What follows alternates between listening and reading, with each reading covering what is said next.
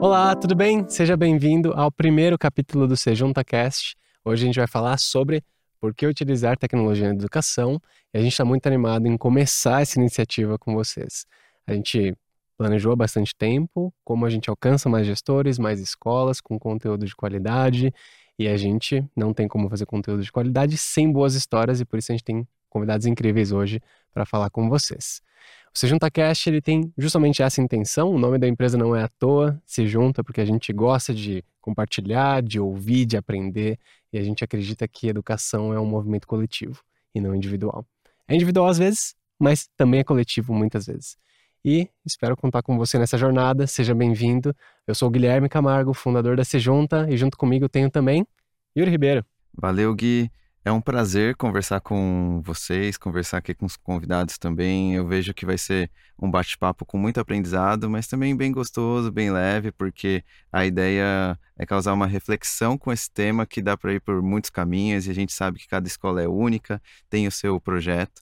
Então a nossa ideia hoje é que você saia aqui com é, ideias, sugestões de caminhos que você possa seguir, principalmente pensando desse tema, né, que está tão atual e numa perspectiva que está sempre em mudanças.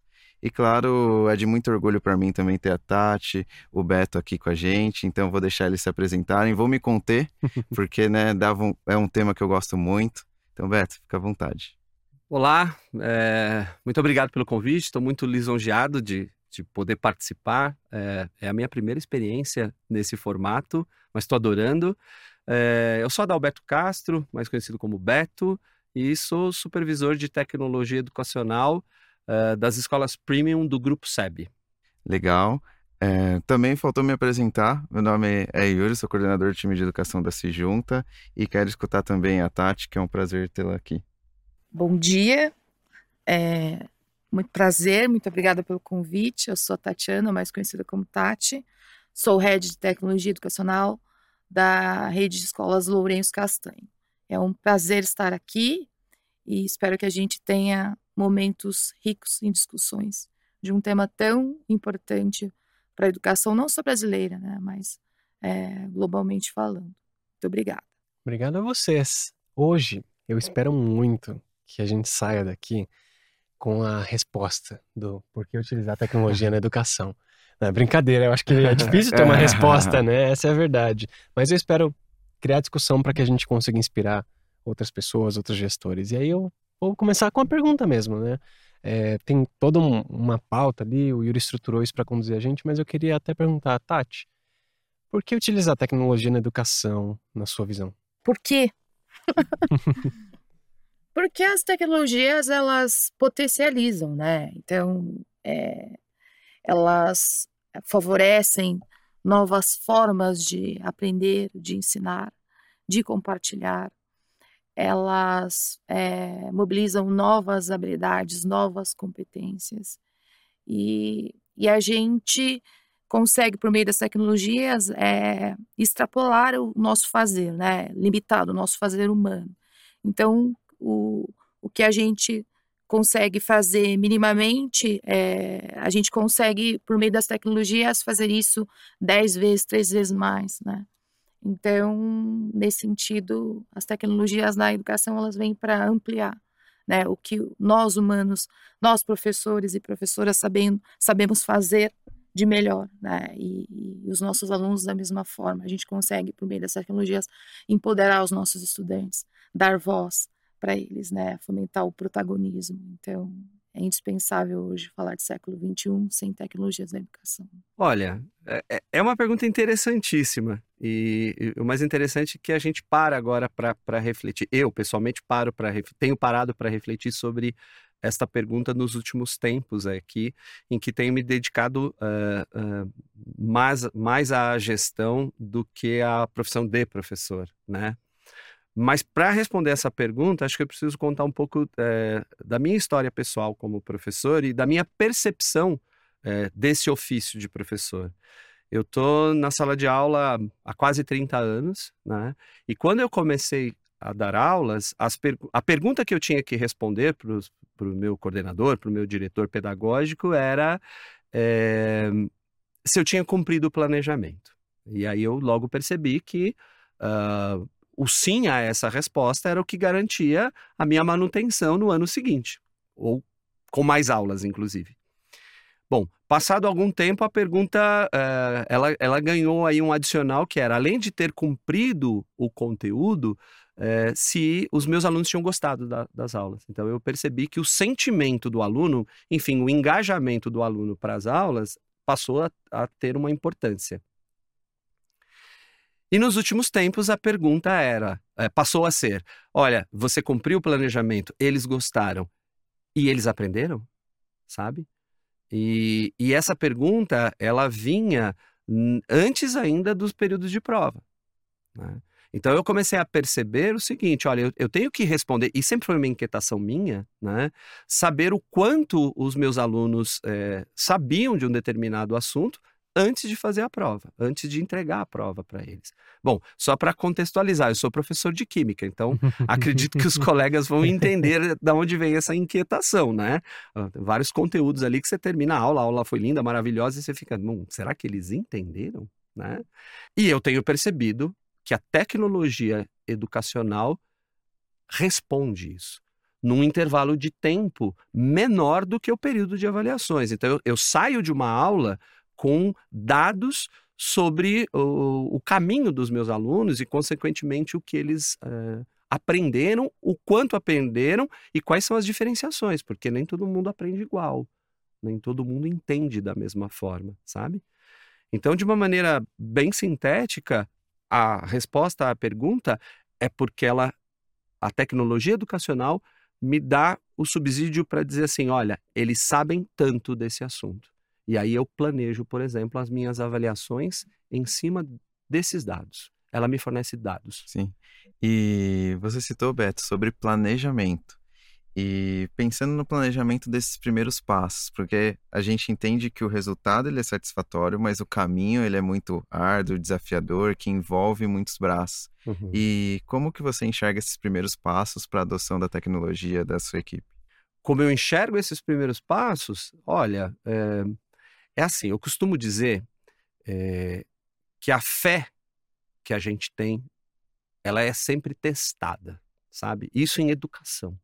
Você fala, não, eu tenho, eu, eu acredito, sabe? Eu, eu, com tecnologia educacional, eu desloquei o foco da minha aula, ou seja, do processo de ensino para o processo de aprendizagem. Sabe aquela história, o aluno no centro, que é bonito de dizer? Eu tenho fé nisso, né? E aí eu preciso de alguma coisa palpável para colocar de fato esse aluno no centro, para olhar para o que o aluno está produzindo. Aí eu vou lá para a tecnologia educacional. Os primeiros passos são super difíceis tão difíceis, não só os primeiros, os do meio, os do final também vão Sim. ser difíceis, mas eles são tão difíceis que de tempos em tempos você vai estar se perguntando: será? Será que eu estou no caminho certo? Será que é? Será que eu estou falando aqui? Estou sendo um Dom Quixote? Estou enxergando monstros onde são, na verdade, moinhos de vento, sabe? E, e, então é muito difícil isso, porque você vai ter N problemas conectividade, qual o equipamento que você vai usar. É, você vai ter questionamento das pessoas falando assim: olha, mas por que você está usando um iPad quando existem versões mais baratas de equipamentos aí? Você está ganhando alguma coisa com isso? Não, né? E aí você justifica por que, que você usa, por exemplo, a tecnologia Apple, etc., que é a empresa que está pensando nisso há mais tempo, que já tem todo um programa educacional. Aí, bom, aluno também dizendo, poxa vida, mas agora eu tenho que, que fazer, eu quero fazer a prova, ou a prova, eu quero fazer o exercício no papel, por que, que eu tenho que usar aqui uma tecnologia hum. interativa? Deixa eu te fazer uma vai, pergunta, né? Beto, aproveitando o, a tua fala. Tem muita escola no Brasil hoje que não utiliza tecnologia ainda. A gente acredita que seja menos de 5% no Brasil. E que não utilizam? Que não utilizam nada de tecnologia, que tem um mínimo, assim, de talvez um laboratório é, mas não utiliza nada de tecnologia nesse, nesse tom que você trouxe de aluno no centro, de pensar no processo de ensino-aprendizagem. E aí essas dificuldades que você trouxe, que você mencionou, que testa a fé, uhum. elas com certeza estão agora na cabeça do gestor, né? Pensando Sim. no seguinte, eu vou ter muito trabalho para adotar isso, eu vou ter que vencer diversas batalhas e diversas guerras, porque é mais de uma guerra que você Sim. entrava ali com família, é com o educador, é com os outros gestores. E me conta um pouco mais sobre é, os benefícios disso, porque você falou muito, pontuou muito bem sobre os problemas, mas uhum. quais são os benefícios esperados para inspirar esse gestor que está com essas dúvidas na cabeça? Ah, a gente tem a tarde toda para falar disso. Porque, olha, bom, eu vou tentar resumir isso. É, o, o, próprio aluno no centro é o maior benefício, né? Quando a gente usa esse termo, eu sempre achei muito bonito falar o aluno no centro, mas quando eu ouvia isso, é, eu falei, pô, tá, mas o que, que significa? O, como você mede isso? Como você tem a dimensão de que o, o aluno está sendo o protagonista? sabe? Se vamos pensar numa aula clássica, a aula clássica é uma pessoa na frente de outras 20 pessoas apresentando dados, informações, quando muito fazendo elas cantarem alguma coisa juntas, né? Esse é o modelo clássico. Como é que o aluno está no centro disso? Como é que ele está sendo protagonista? Então, assim, maior benefício com o uso de tecnologia na educação, você desloca o processo de ensino você tira o foco na produção e na apresentação da aula e coloca o foco na produção do aluno, sabe? E, e aqui, eu, eu sou professor de química, preciso lembrar isso a vocês. Então, assim, é, tem um momento em que você professora, em que você está lá na frente, que você faz o clássico? Claro que tem, mas entendo que ele não pode ser o tempo todo, sabe? E aí, nesse tempo em que você não está professorando, o que, que seus alunos fazem? Aí sim eles estão no centro. E como é que você está vendo isso? Sabe? Tecnologia. Hoje a gente tem apps maravilhosos que você fica monitorando em tempo real o que as pessoas estão fazendo, enfim, contribuindo. E eu vou, inclusive, falar que desafio em educação eu nunca vi, sabia? nunca vi, não. Tati, para você, como é que funciona? Ah, é... Acho que a gente pode começar refletindo é, a respeito de como está posto o nosso currículo hoje, né? 80% é expositivo, né?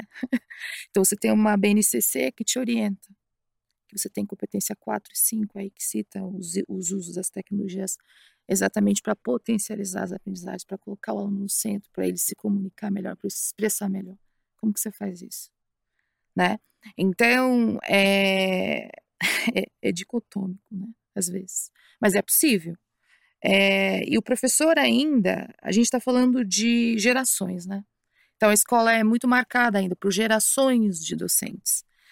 E, e, uso da tecnologia, eles barram na experiência. Se você não tem experiência, como que se você não conhece a edição de um, de um Pages, como que você vai fomentar isso para o seu estudante? Né? Então, é, se você simplesmente você não desloca o seu a sua aula para de uma forma invertida, né? Amanhã eu vou falar sobre globalização e você é, possibilita para que seus alunos façam uma pesquisa e tragam isso em diversas mídias, né? Como que você vai, vai é, exigir dele um produto diferenciado, né? Então, assim, ou você fala assim, ah, não, pesquisa a globalização e coloque no seu caderno. Isso já limita. Né? Então, é, é muito complexo ainda, porque a gente está falando de escolas de formação, de gerações dentro da escola, está falando de recursos dentro da escola. Né? Então, assim, não, é algo bem complexo e é algo que não tem como a gente fugir mais, porque o mundo hoje é digital. Então, que aluno que você está preparando? Né? Um aluno que ele só consome e consome o que você fala? Um aluno que produz? E, Tati, até aproveitando essa sua fala, pelo seu discurso, eu vejo que essa parte de incluir a tecnologia dentro de sala de aula, ela não começa no aluno, muito menos no professor, e sim com as lideranças, né?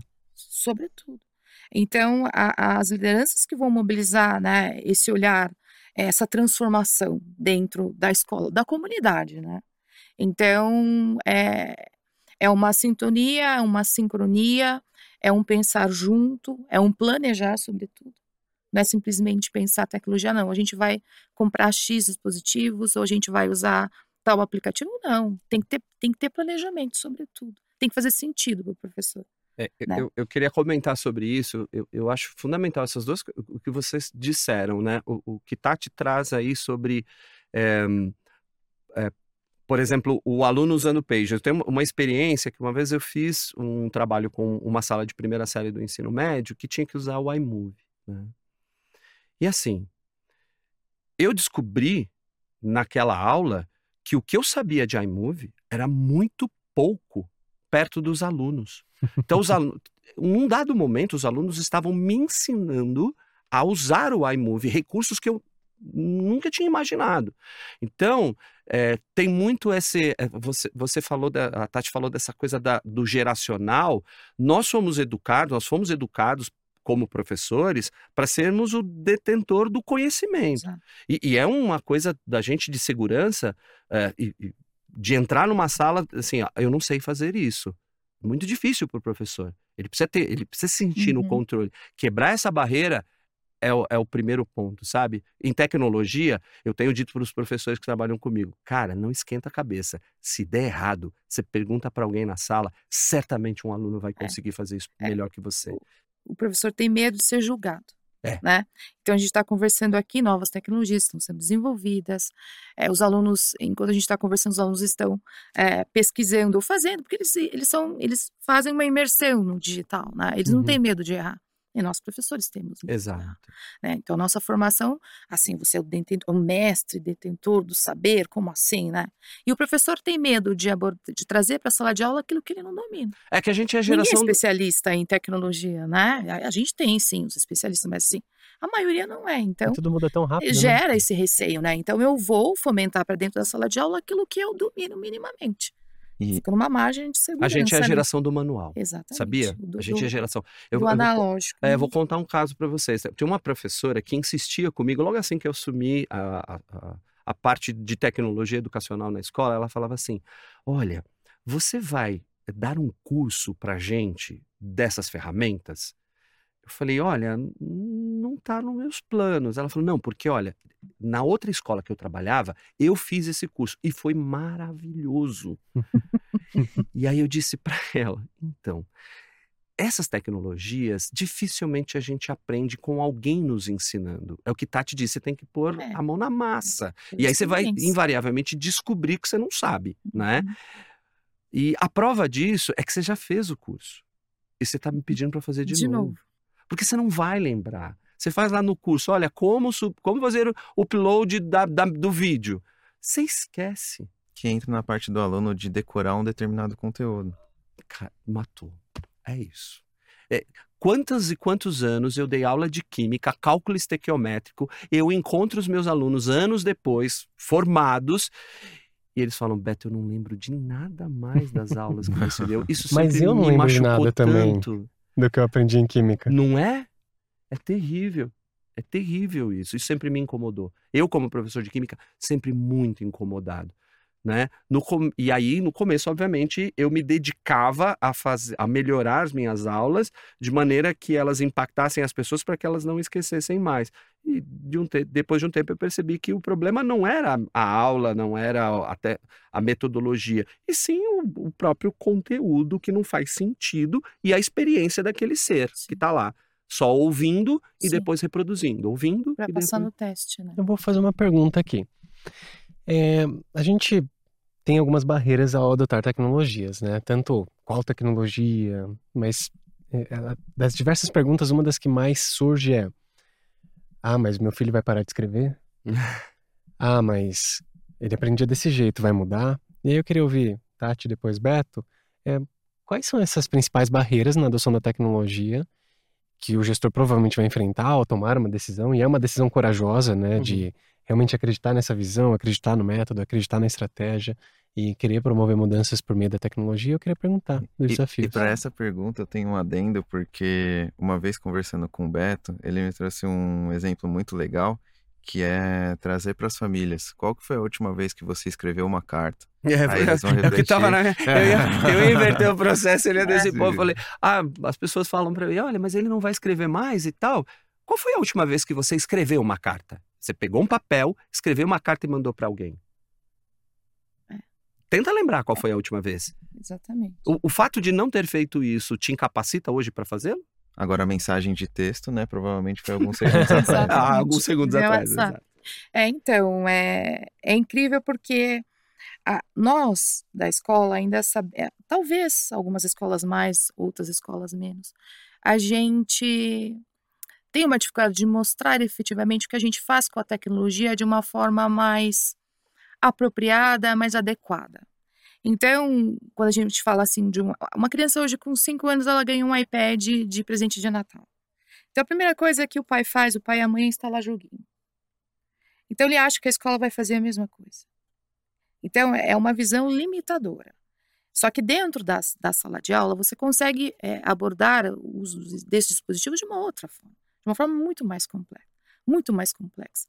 Então, a criança ela pode sim pegar um, um tema e, e, fazer um podcast, ela pode fazer um stop motion. Ontem a gente teve uma premiação até de stop motion. Você pode dar um tema desafiador, um DS para eles desenvolverem né, no, no, no, coletivo, no, no, trabalho em grupo.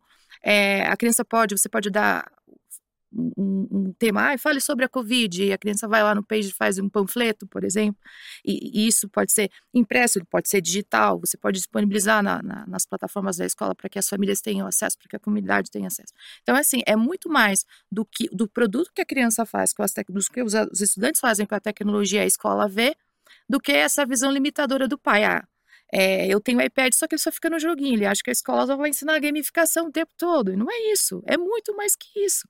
Né? E muitas vezes os professores também vão, abordam é, as tecnologias dentro da sala de aula em cima do, do, interesse das crianças, mas assim, dessa forma muito de consumo e não, uhum. menos de produção.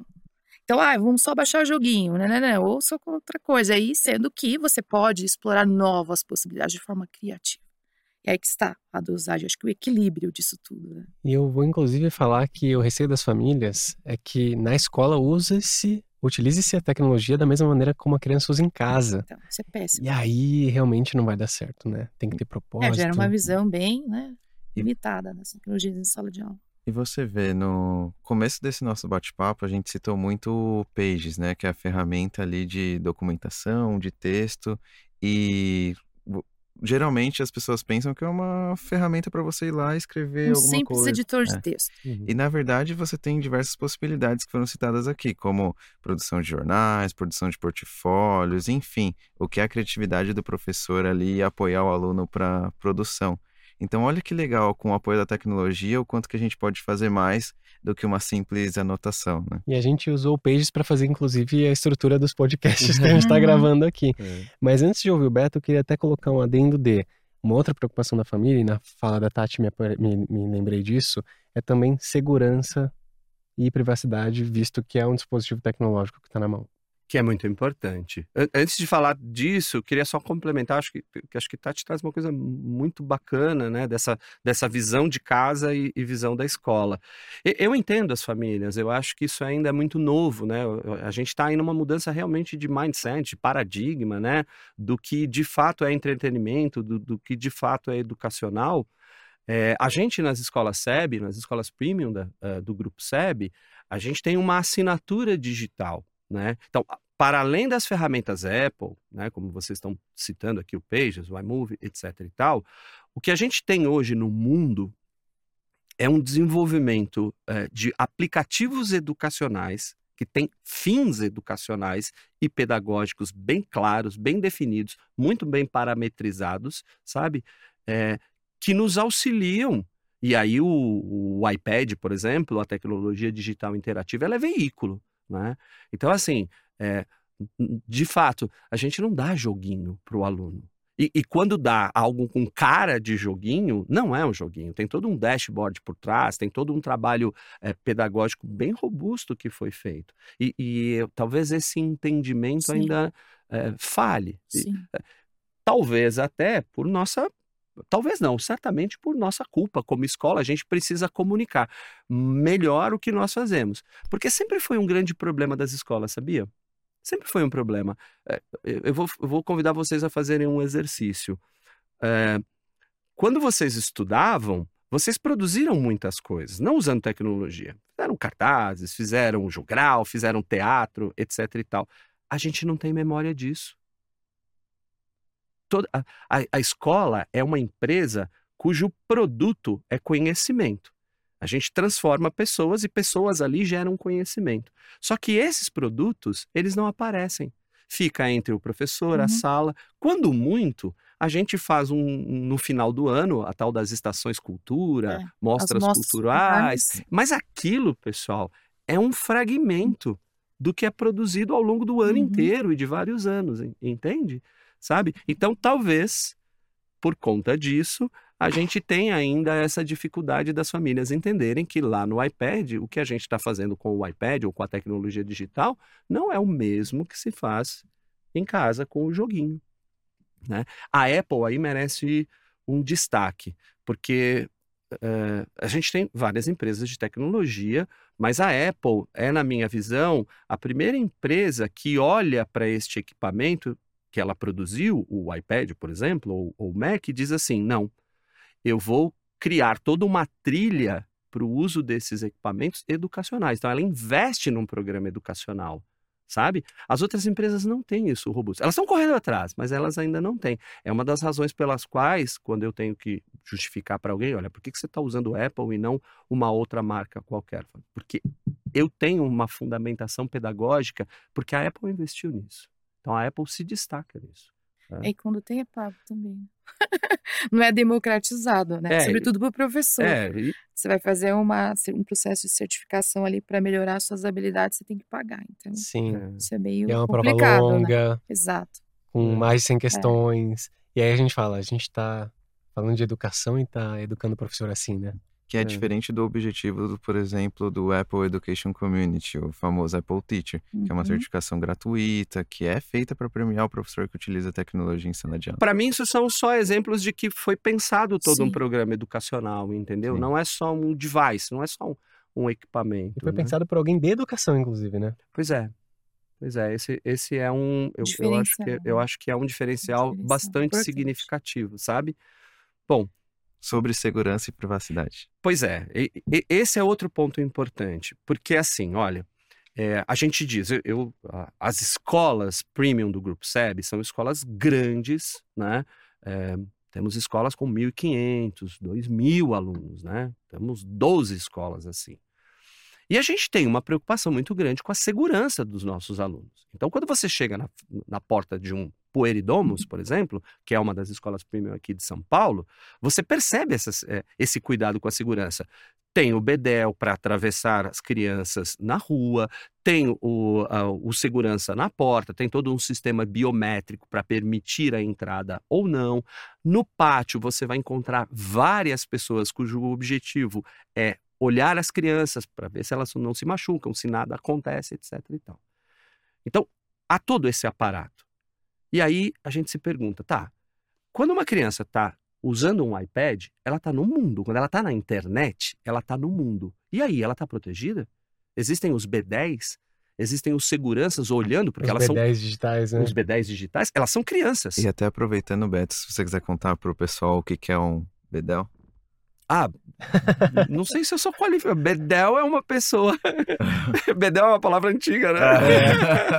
Não, só para aproveitar. eu, não vou, eu não sei achar um sinônimo para Bedel, mas Bedel é uma pessoa que cuida das crianças, que fica olhando para as crianças para ver o que está acontecendo ali com elas, para evitar que elas subam em lugares que não podem subir, ou que uma não bata na outra, alguma coisa assim. Basicamente é um gestor de riscos. É, bonito esse nome, né? Bonito esse nome. Antigamente se dava como um inspetor, É, né? Não, eu, eu- quando eu fui buscar um sinônimo, eu falei, não, Bedel é um inspetor de alunos, mas inspetor de alunos é mais antigo ainda, né, que Bedel, sim. talvez. Mas enfim, então, quando uma criança está na internet, dentro da escola, ela está no mundo. E, qual é a garantia que eu tenho que ela não vai para ela não vá para um canto que ela não pode ir e principalmente que uma outra pessoa de fora a aborde? Porque fisicamente eu não permito isso. Eu tenho que permitir digitalmente. Aí a gente tem uma preocupação, né? Então a gente precisa de todo um sistema de bloqueio para que essa criança não vá para lugares que não pode e para que pessoas também não tenham acesso. Então estamos no iPad. As crianças fotografam tudo, tem foto, família, porque o- iPad ele é usado tanto no, no processo educacional, nas escolas do grupo SEB, o iPad é do aluno, né? não é da escola, é um iPad, ele faz parte do material, então ele é de uso pessoal. Então o aluno vai embora, ele leva o iPad dele. E aí na casa dele, ele tem foto dele, do cachorro dele, dessas coisas. Como impedir que alguém roube essas fotos e faça mau uso? Então a gente tem todo um, um programa. A Apple tem o Apple School Manager, aliado ao MDM, que me dá essa garantia, sabe? Então, eu preciso disso. Então, isso é muito importante. Foi muito interessante você tocar nesse assunto, porque tecnologia, é, hoje, quando a gente fala em tecnologia, a gente está sempre falando de tecnologia em rede, né, conectada na rede, na internet, e a gente precisa entender que quando você está na internet, você está no mundo e o mundo está do teu lado. Eu chamo a internet de uma grande praça. Eu vou, tá todo mundo lá. Vou pular no assunto e vou falar para a Tati o seguinte. É, a gente espera muito usar tecnologia em sala de aula. Né? Nós aqui dessa sala e certamente outros gestores também que já adotaram e que confiam no potencial da tecnologia na educação. E aí, além disso, as famílias também esperam que a gente adote muita tecnologia. E aí, mais recentemente, a gente viu alterações na própria BNCC, que é a Base Nacional Curricular, que também reforça para as instituições essa expectativa de que eu espero que você, enquanto escola, use tecnologia, né?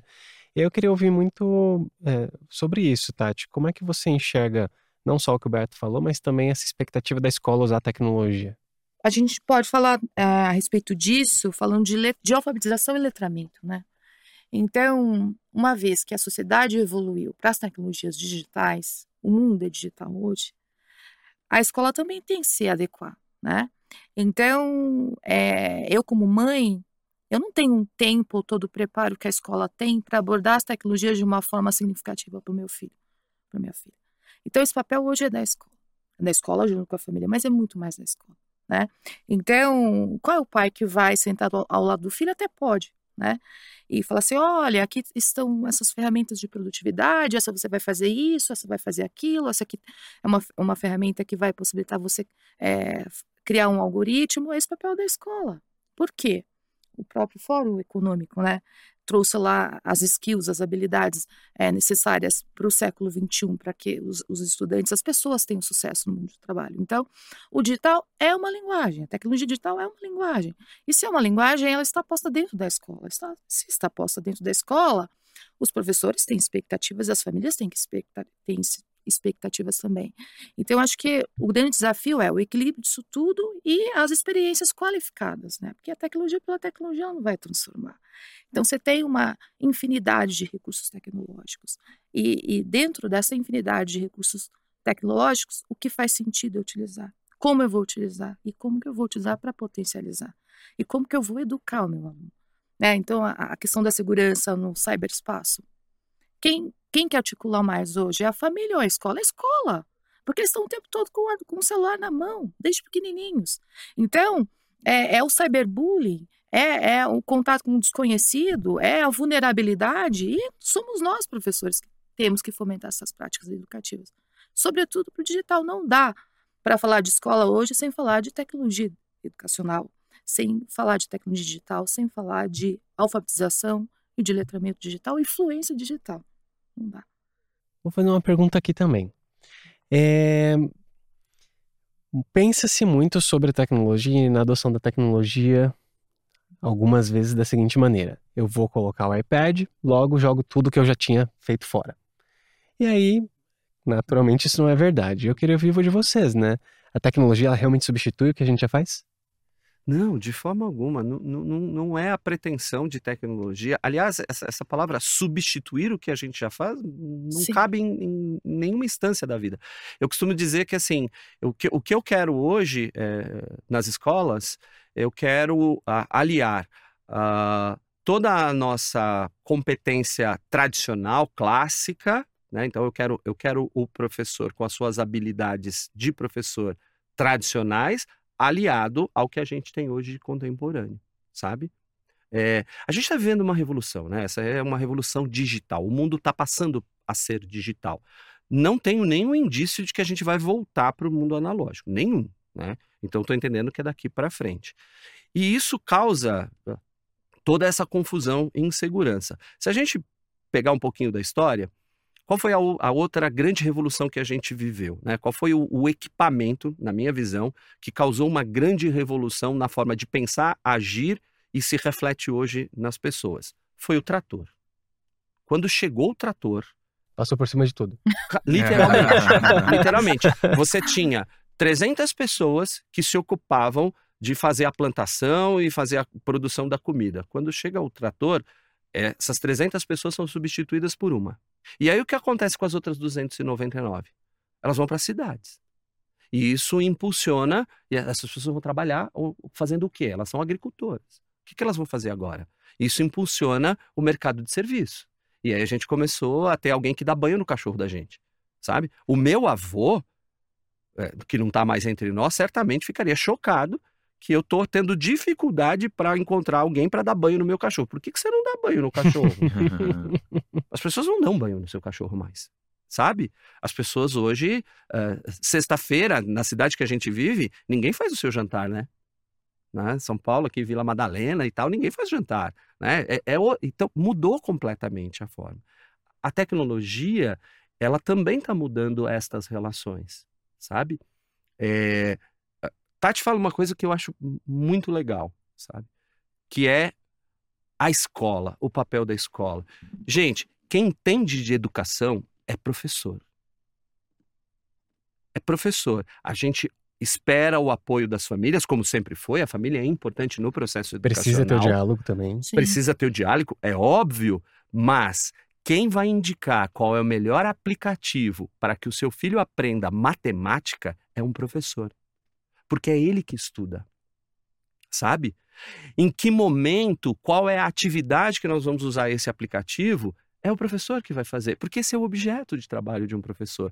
Os professores, eu, eu faço churrasco em casa e convido os amigos que são professores. Meu, não dá cinco minutos, eles estão falando de educação. O professor fala de educação o tempo, o tempo todo. É isso mesmo.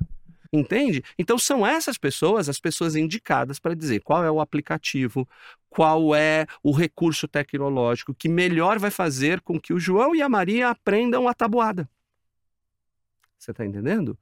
Uh, enfim, entendo que a gente está vivendo aí, está no meio dessa revolução, dessa segunda revolução, que é a terceira, quarta revolução, não sei que número que é, mas enfim, a revolução, essa revolução digital. Eu costumo dizer que escola não é um lugar para preparar crianças para o futuro. Não é. Escola é um lugar para preparar crianças para o presente. Exatamente.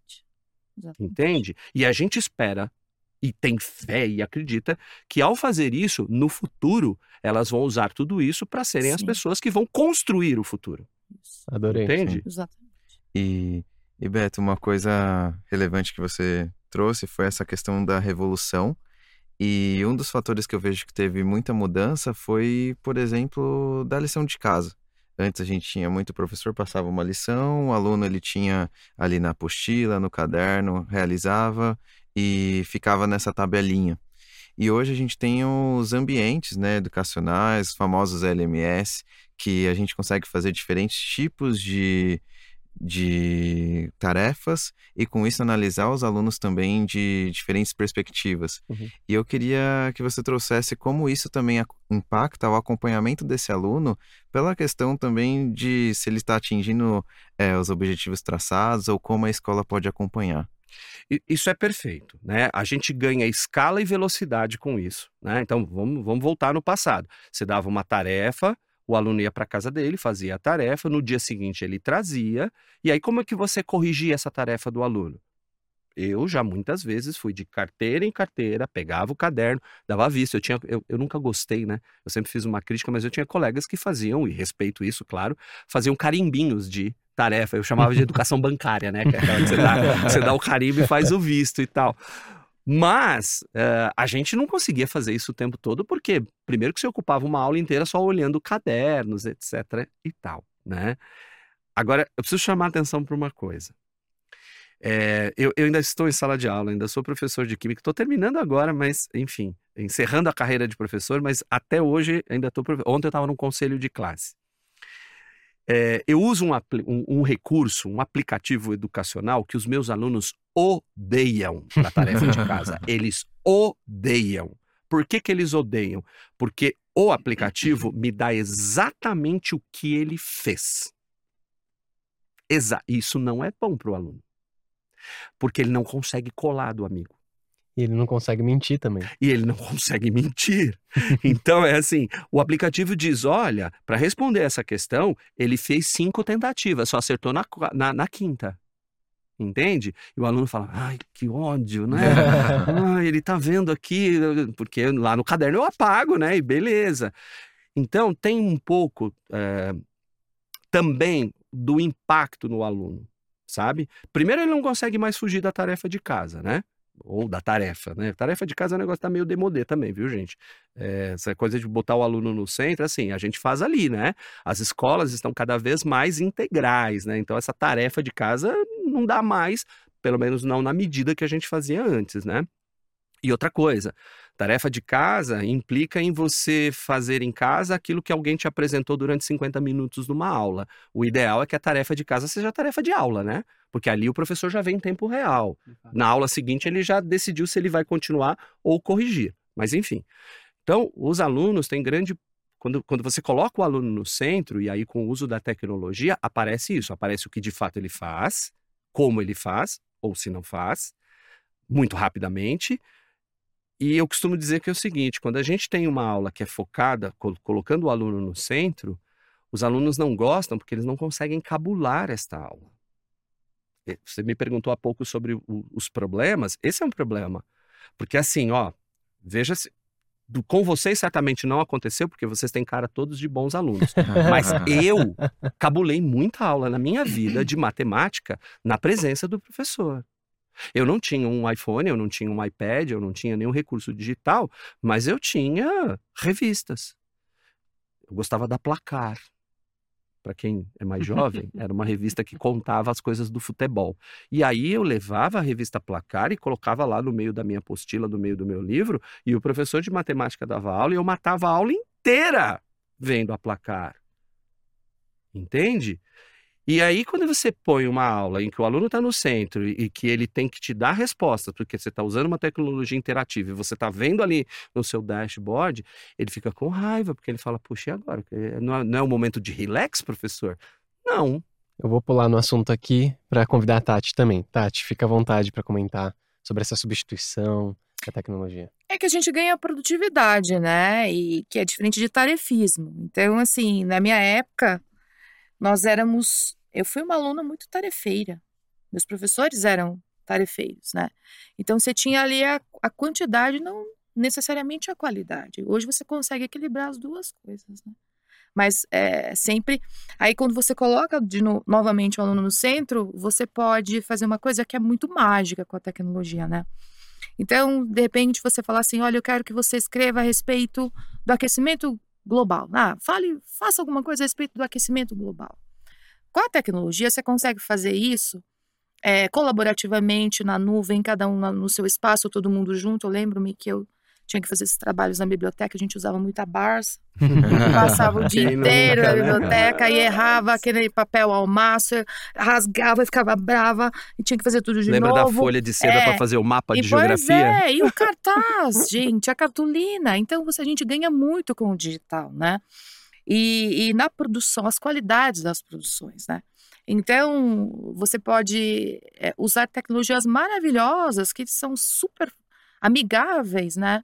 Para produzir coisas com qualidade em que você não, não limita a, aquela produção a, a, simplesmente a sua sala de aula. Você, você consegue compartilhar, compartilhar isso com a família, né? Com outros uh, estudantes até fora do país, né? Então, assim, é uma riqueza, né?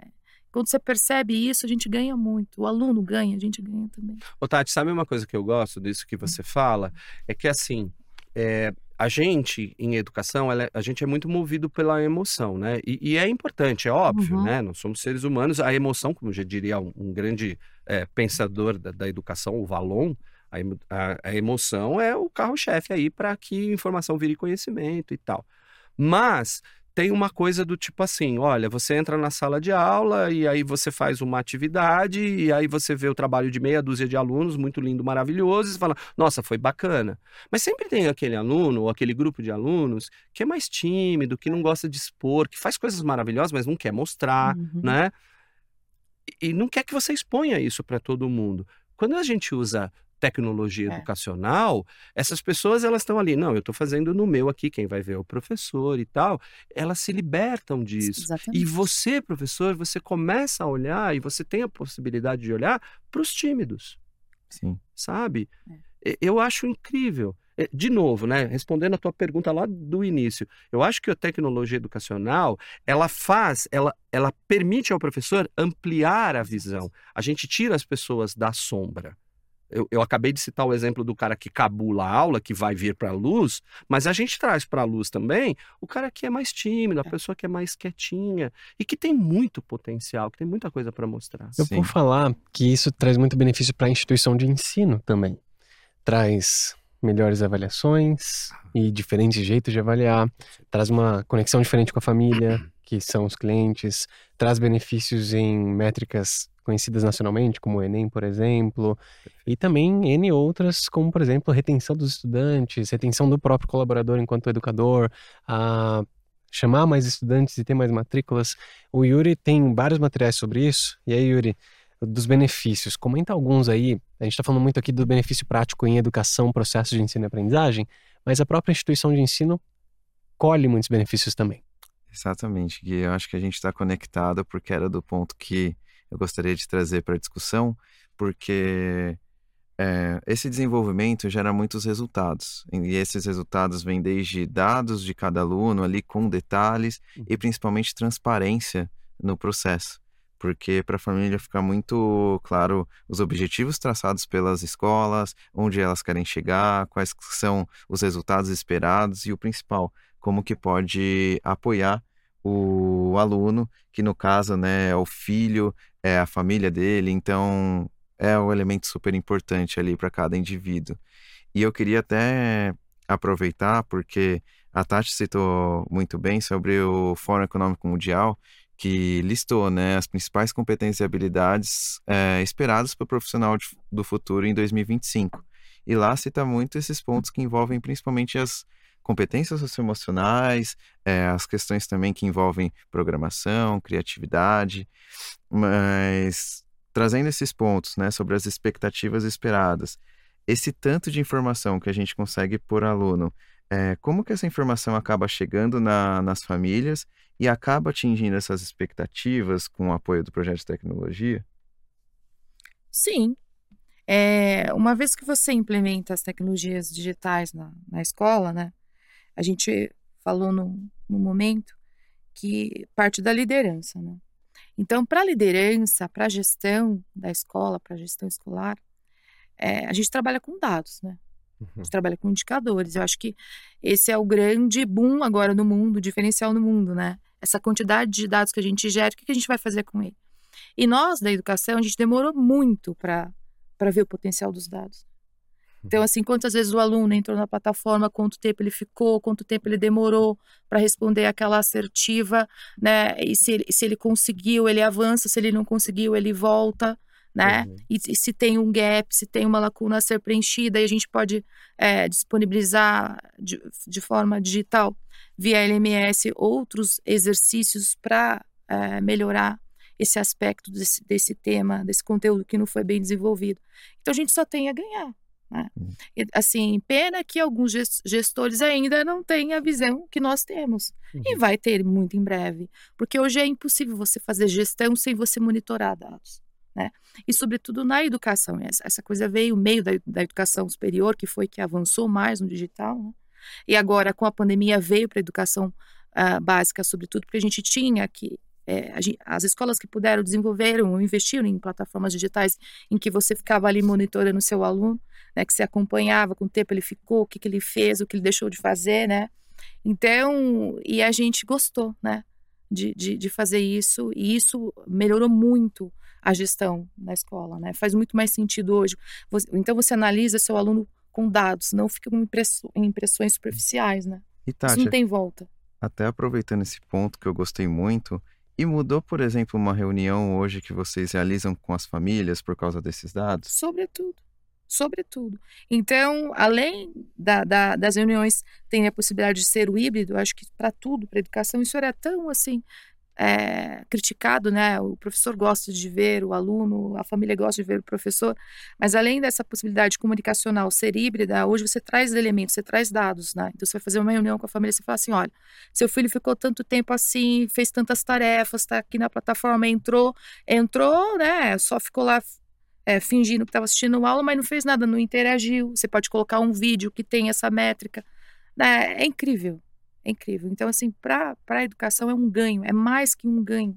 É você olhar mesmo o aluno da sua, da, é, de forma integral, né? A gente falava muito isso, mas a gente não conseguia fazer. E personalizar. Então, você imagina é, eu perceber que você vai mal num conteúdo e eu, eu não tinha o tempo de preparar uma, uma, uma atividade para desenvolver esse gap que você teve. A gente não tinha mesmo, tinha que ah, entrar na frente do computador lá, fazer uma provinha ou uma ficha diferenciada. Hoje a tecnologia te auxilia a fazer isso de forma automática. Então, se na gestão da aprendizagem, na personalização, a gente ganhou muito. Eu queria falar de personalização também pensado na inclusão dos estudantes. Então, o Beto estava falando, né, a tua fala deixa mais evidente isso, que personalização sem dúvida é um foco uhum. e que antes a gente não só não personalizava, como também não incluía.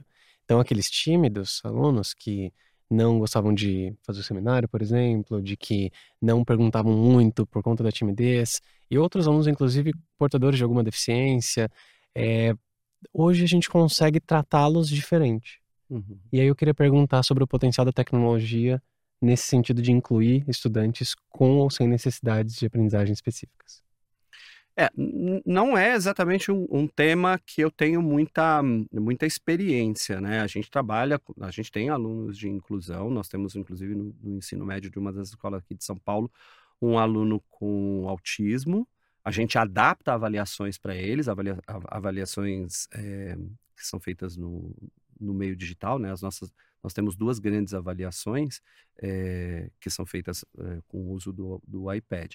Mas eu vejo bastante potencial, de novo, voltando aí, a, a Apple, quando ela lança lá o, o, iPad, ela, e ela lança o iPad é, e monta o programa na educação, ela, ela já tem isso, ao meu ver, em mente. Porque hoje a gente tem um monte de recursos de acessibilidade no, no iPad, por exemplo, que é o, que é o leitor de tela, que é a lupa, é, crianças com algum tipo de deficiência auditiva, né?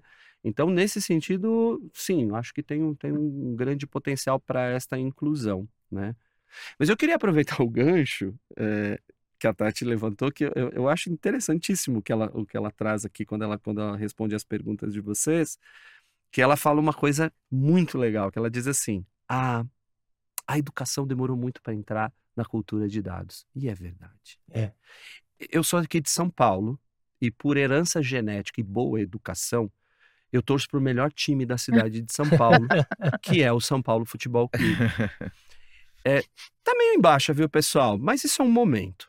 É, e eu me lembro muito bem, ali nos idos de 93, quando o São Paulo praticamente dominava praticamente não, quando ele dominava o mundo, né? Quando começou aí esse processo, tinha no banco de reservas do São Paulo um sujeito sempre com um laptop.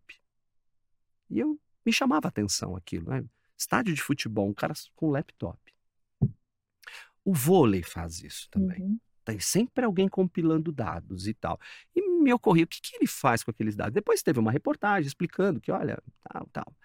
Ontem, uma amiga, aliás, durante o Jogo do Brasil, uma amiga que sabe dessa minha paixão por dados, é, é tão paixão que eu estou transformando no mestrado, dados na educação, ela me mandou uma tela do final do jogo do Brasil com aquelas estatísticas. Americano já faz isso há tempos uhum. com o basquete. É. No futebol americano também. Né? E aquilo é bonitinho, né? Vocês já se perguntaram o que as pessoas fazem com aquilo? Aqueles dados que são apresentados para a gente são uma fração, tem muitos outros dados, uhum. né? Aquilo é usado na no trabalho com cada um daqueles jogadores, sabe? Então, hoje chegou-se a um nível que o, o, treinador ele recebe um, um, um dashboard dizendo para ele coisas do tipo assim: não coloque o Richarlison no, Richarlison no próximo jogo, ou se colocar, vá só até o primeiro tempo, porque ele vai ter uma fratura se você deixar ele no segundo tempo. Uhum. Então tem um número de minutos que um jogador pode é, jogar. Tudo isso analisado pela fadiga, pela fisiologia dele, etc. e tal. E a gente, na educação, demorou muito para entrar nisso. Aliás, ainda está tímido, Sim. na minha Engatinhando ainda. Sim. Engatinhando. Sim. Processos de avaliação. A gente eu venho de uma escola que nós temos sete sextas séries. Eu respondo para você hoje qual é a minha melhor sexta série em língua portuguesa no primeiro trimestre. Eu, eu te dou essa resposta. eu tenho um dashboard que diz assim: uhum. olha, a sexta B de Perdizes é a turma que está com o melhor, melhor desempenho em língua portuguesa no primeiro trimestre. E aí, essa informação eu levo para discussão com os coordenadores e professores o que tem a sexta B de diferente. E como replica? Como replica? O que está acontecendo na sexta B? Veja, a mesma escola, o mesmo programa, o mesmo professor, porque esse professor é de outras unidades. O que, que acontece ali na sexta B? É interessante você ter esses dados para analisar o fenômeno sim, sim. e planejar uh, os seus passos. E aí a gente personaliza as coisas. E tá, te conta um pouco mais sobre. O Beto pegou o seu gancho para trazer né, o conteúdo de dados. E eu sou super apaixonado em dados também, não à toa que a Se Junta foca muito nisso, né? A gente acredita que com base em dados a gente toma decisões muito mais assertivas. E o potencial da tecnologia, pensando no, olhando pelo olho do gestor hoje, né, que está preocupado com a instituição de ensino, quais benefícios ele pode esperar da tecnologia, neste caso em específico, não necessariamente aplicada dentro de sala de aula, mas aplicada na instituição de ensino como negócio? A agilidade, confiabilidade, segurança, né? É... Hoje um gestor é, escolar ele consegue gerir 10 escolas ou mais. Se você tem um dos, um dos, grandes benefícios é você colocar a tecnologia a serviço da educação, nesse sentido de, de você fazer esse monitoramento. Você olha no painel, você vê quantas provas foram aplicadas, quais, quais, são os resultados dessas provas. Você pode fazer isso, de, é, você tem 10 escolas, você consegue gerir isso, o cenário de cada escola ao mesmo tempo, em tempo real. Você ganha horrores com isso, né? Então, é, e você tem tempo para você é, investir em outras frentes na escola, né?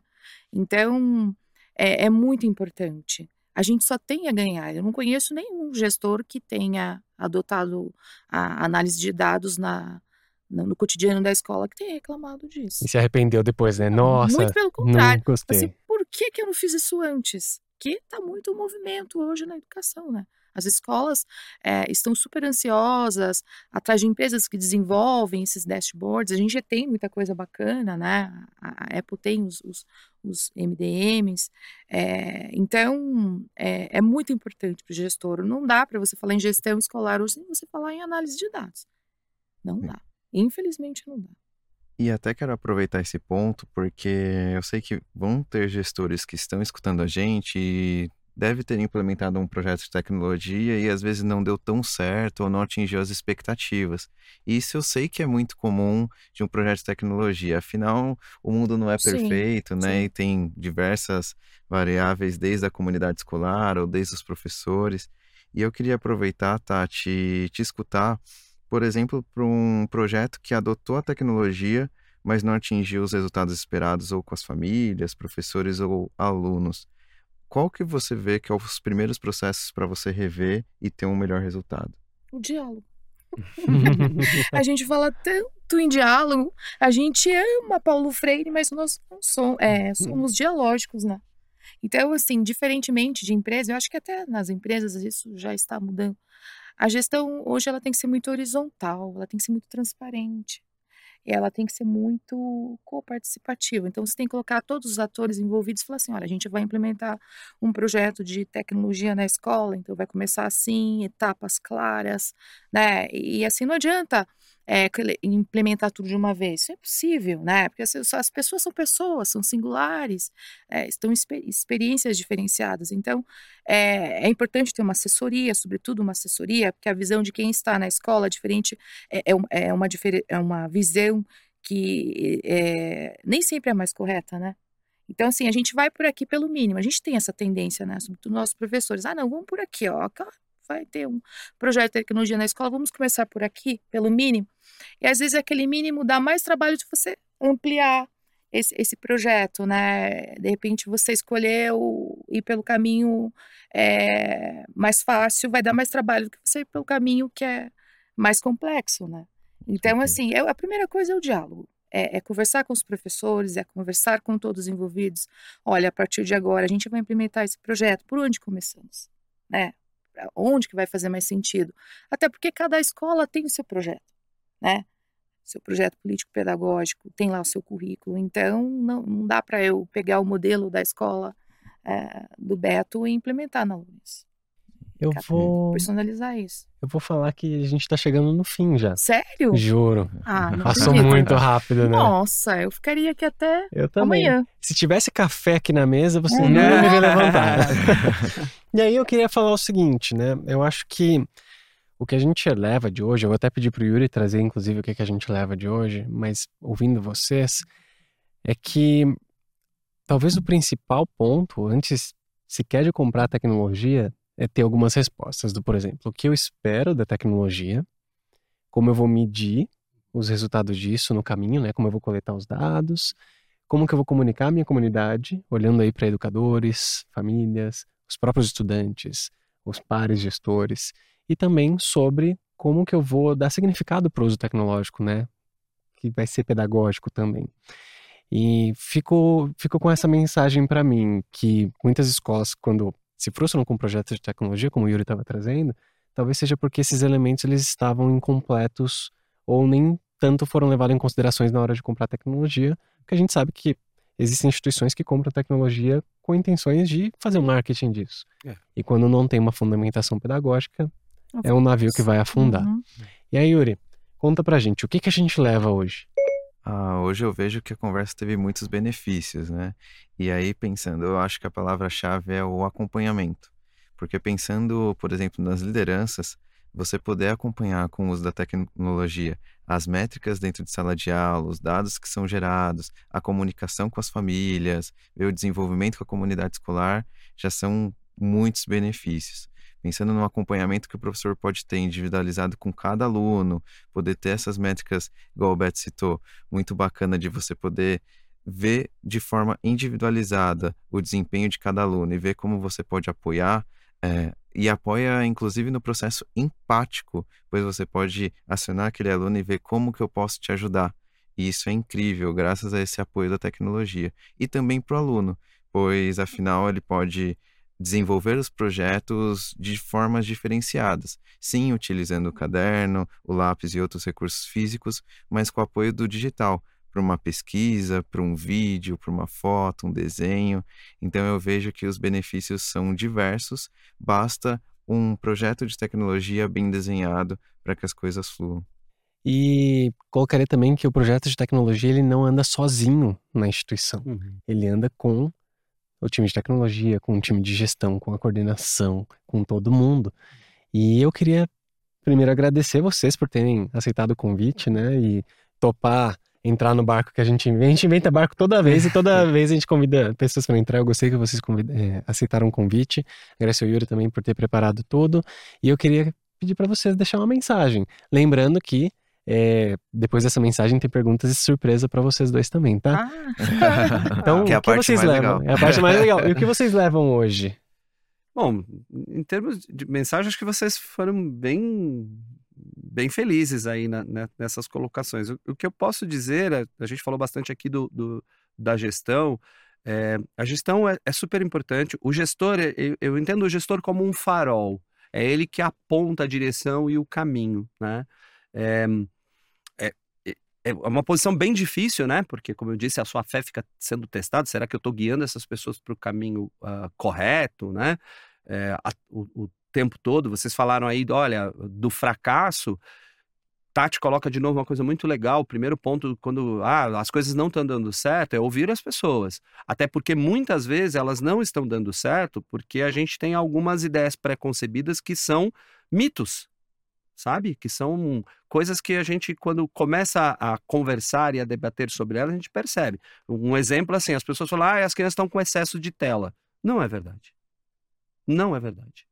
Entende? Ou, como você mesmo colocou, Tati, ah, as crianças usam a tecnologia para ficar em joguinho na escola. Não é verdade, entende? Então, muitas vezes a coisa não está dando certo porque as pessoas têm esta visão. Uhum. As famílias, até os alunos, ou até os professores têm essa visão, entende? Então, o diálogo, entender o fenômeno, de novo, colher dados para olha, por que, que não está dando certo? E atuar. Então, o gestor, ele é um farol. E como farol, ele, eh, ele precisa estar colhendo esses dados, fazendo esses acompanhamentos e elucidando, tirando esses pontos de, so- de sombra. E como mensagem final, é, eu, eu fui, eu me baseio até no, no, que a BNCC nos diz, né? Qual é o ganho que a gente tem atualmente com tecnologia educacional é, para as crianças? Eu destaquei três, dentre várias, né? Conhecimento, a gente amplia o conhecimento. Hoje a gente tem apps edu educacionais bastante evoluídos, sabe? Com uso de tecnologia de inteligência artificial, ou seja, que diz ali para o aluno qual é o caminho é, que ele está seguindo e por onde ele pode ir no futuro. Isso é interessante, tem um parênteses que eu queria abrir aqui, é, você falou das questões socioemocionais. Eu sou professor de ensino médio, durante muitos anos com pré, é, alunos é, de vestibular, né? Olha, é muito comum você pegar alunos falando, não, nunca vou fazer química, Beto, porque exatas não é para mim sabe? Eu venho de uma família que exata sempre foi o, o, o, calcanhar de Aquiles. E aí, quando eu pego os dashboards das avaliações e tal, cara, o cara é muito bom em química, o cara é muito bom em matemática, o cara é muito bom em física. E quando você mostra isso pro aluno, ele fica surpreso, uhum. sabe? Então, ele fala, puxa vida, por que não, né? Sabe? Então, eh, então conhecimento é, é, é, é o primeiro ponto. Cidadania é o segundo, né? Hoje, a gente emite os documentos de maneira toda digital, se a gente quiser. Ainda existem alguns que você, ainda existem locais que você vai para fazer o documento, mas eu vejo que isso vai acabar. Os acessos que a gente tem a muita coisa de nosso direito são digitais. É, informações oficiais de órgão, órgãos públicos, você tem. Você quer saber como foi o resultado das eleições ponto a ponto? Entra lá no TSE, sabe? Então, quando a gente traz isso para a escola e a gente educa as crianças nesse sentido, você está criando um cidadão muito mais integrado ao seu mundo. E crítico e pensante. Exatamente. E, que, é, que é o que está lá na BNCC. Quando a gente vai na BNCC, por que usar tecnologia? Porque a gente usa tecnologia para que os alunos sejam protagonistas uhum. da sua história. Está na BNCC isso. Né? E, e só uma curiosidade, Beto. Eu tenho um irmão de 17 anos, né? E ele não utiliza mais carteira porque os documentos você vê no celular. É, eu tenho, eu tenho um pouquinho mais de 17 anos, mas a única coisa que eu trouxe para esse encontro aqui foi o meu celular. Ah, então, legal. Tá tudo aqui. A minha carteira de trabalho tá no meu celular, né? Que era um negócio impensado. Mas enfim. E o terceiro, pessoal, que eu deixo como mensagem é assim: desenvolvimento cognitivo. Porque assim, o uso de toda essa tecnologia cria amplia na mente das crianças esse pensamento é, é, que a gente chama de coding, né? Esse, esse pensamento computacional, sabe? Computacional, né? Vai criando e isso vai é, fazendo com que em qualquer área do desenvolvimento dessa criança, que ela seja um advogado, que ela tenha esse pensamento organizado, estruturado, que é necessário para o desenvolvimento de qualquer aplicativo. A criança, ao ser exposta a isso, ela vai entendendo esse processo, sabe? E aí, convido gestores a colocarem, desafio, na verdade, gestores, a colocarem isso na sua grade. Uh, aqui em São Paulo, uma das nossas escolas, que é o Poiridomos, a gente tem um programa de coding, sabe? Dentro da grade curricular, que é para é, fomentar e estruturar esse pensamento computacional que é um dos requisitos para o cidadão do século XXI. E isso ajuda as crianças a resolver problemas complexos também, pelo simples fato de conseguir organizar. É, por onde começar, né? Qual vai ser o caminho que eu vou trilhar, se não der certo, quais são Exato. as alternativas. Isso é o pensamento de coding, isso é o pensamento computacional, que é o que rege qualquer coisa no digital. Né? Para programar qualquer coisa no digital, você tem que ter esse pensamento. Qual, qual é o fluxograma, né? Qual é a linha que ele vai seguir e quais os desvios. Então, esse é o terceiro ponto que eu deixo aí, que é o desenvolvimento cognitivo. Crianças que aprendem com tecnologia têm um desenvolvimento cognitivo melhor, terão. Obrigado, Beto. De nada, foi um prazer. Tati? Ah, eu acho que a grande. É... Vou puxar a sardinha para o meu lado. Acho que a grande palavra que eu tenho refletido com o uso da tecnologia na escola, em sala de aula, é a diversidade. Né? Então, múltiplas tecnologias proporcionam é, novas formas de aprender. Então, porque ninguém aprende igual a ninguém, cada um aprende de uma forma. Então, para mim, isso é um, um diferencial incrível, é, é, algo que faltava na escola, né? E hoje a gente tem é, é, recursos para proporcionar isso, né?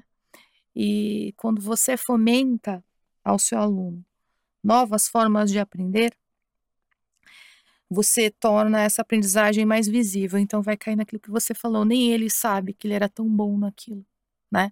Porque às vezes ele é, escrevendo um texto, ele não é tão bom quanto ele for transformar isso no roteiro e transformar isso no vídeo, por exemplo né? Ou de repente ele transformando num, num, vídeo, você descobre que ele não é tão tímido assim, ou ele vai trabalhar com essa timidez. Né? É isso que a gente precisa, é isso que a educação é, moderna proporciona, é isso que a gente precisa ampliar, né? Tem que dar oportunidade. Brasil, exatamente. Tem que dar oportunidade. Ninguém igual ninguém. Então, assim, é um mundo que ele é, é a gente tem uma infinidade de recursos. É um mundo dinâmico, né? É um mundo é, que a gente consome muita coisa na internet, você tem que ter criticidade, o seu aluno tem que saber qualificar as informações, buscar as informações, né? Então, para mim, a palavra é a diversidade, no sentido mais completo possível. Né? E a gente precisa refletir e trazer isso eh, para a educação, para a escola, para a sala de aula de uma forma mais prática. Adorei, inclusive Pergunta bônus agora, para a gente já dar um tom de encerramento. Queria saber de você, Beto, é, o que, que te faz continuar acreditando em educação? O que me faz continuar acreditando em educação é que, é, é assim, para mim é inerente, né, do momento que eu decidi que eu ia trabalhar com educação, mas é a fé, a fé no ser humano, é a fé numa sociedade mais justa, uma sociedade é, é, enfim, numa sociedade melhor. Eu não vejo outra instituição que seja capaz de fazer isso que não seja a educação, sabe? Então é isso que me move. Né? Eu sou pai de um garoto é, que hoje tem 22 anos de idade e ou menos assim eu penso assim eu quero um mundo melhor para o meu filho e para o filho de todo mundo sabe é isso que me move adorei adorei muito bom e pergunta diferente para Tati agora, mas também é uma pergunta surpresa aqui, até para a gente ir encerrando. Tati, qual inovação em educação você mais gosta?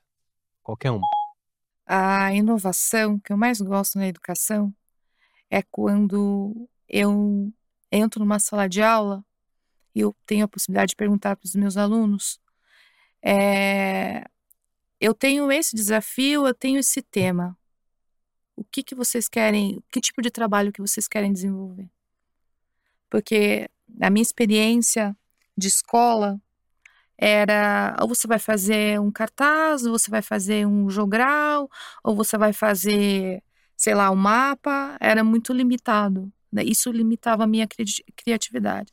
Então, como eu trabalho com práticas criativas na, na sala de aula, na escola, para mim, o que me encanta é essa possibilidade de dar algo para o meu aluno, um desafio para o meu aluno, ele me responder com múltiplas linguagens. Então, eu acho que eu estou contribuindo com o potencial criativo dele e não castrando, né? É forte essa palavra, limitando, né? Ou condicionando o que ele quer, o, o que eu quero que ele me entregue, que foi o que eu vivi na minha experiência de educação. Vou encerrar o podcast e vou falar o seguinte, que a gente sempre toma cuidado de desenhar projetos que a gente queira voltar a estudar. E eu tô com vontade de voltar a estudar hoje. Ai, que bom! Vamos matricular junto. Vamos matricular, porque muito rico a conversa com vocês. Obrigado de novo, Beto, Tati, por terem aceitado o convite. Foi maravilhoso o papo hoje. E para você que está em casa, a gente encerra agora o primeiro capítulo do Sejunta Cast. Por que utilizar a tecnologia na educação? E eu espero que isso tenha ajudado você, inspirado você a considerar tecnologias na escola. A gente entende que não é um caminho que tem volta e requer muito muita atenção, digamos assim, nas tecnologias, como vai adotar, e espero que o papo de hoje tenha te ajudado e subsidiado a sua decisão no futuro. Assina o canal, se inscreve, manda seus comentários. A gente quer muito, a partir dos comentários de vocês, criar mais conteúdos e conteúdos que tenham valor para vocês. Então, fica ligado, saem mais capítulos, mais episódios e. Se junta. Se junta. então, curtam, compartilhem com os familiares, com a comunidade escolar, fiquem à vontade de divulgar, tanto é, quem estiver assistindo por vídeo pelo YouTube, quanto também nas plataformas digitais como do Spotify, Apple Music, fiquem à vontade de compartilhar. E como o Gui trouxe muito bem, não deixem de seguir a Se Junta nas redes sociais, tanto o Instagram quanto o LinkedIn. Vai ser um prazer ter você lá acompanhando com a gente. Um abraço para vocês, até a próxima. Valeu, Tchau, pessoal. tchau. Valeu, tchau, tchau.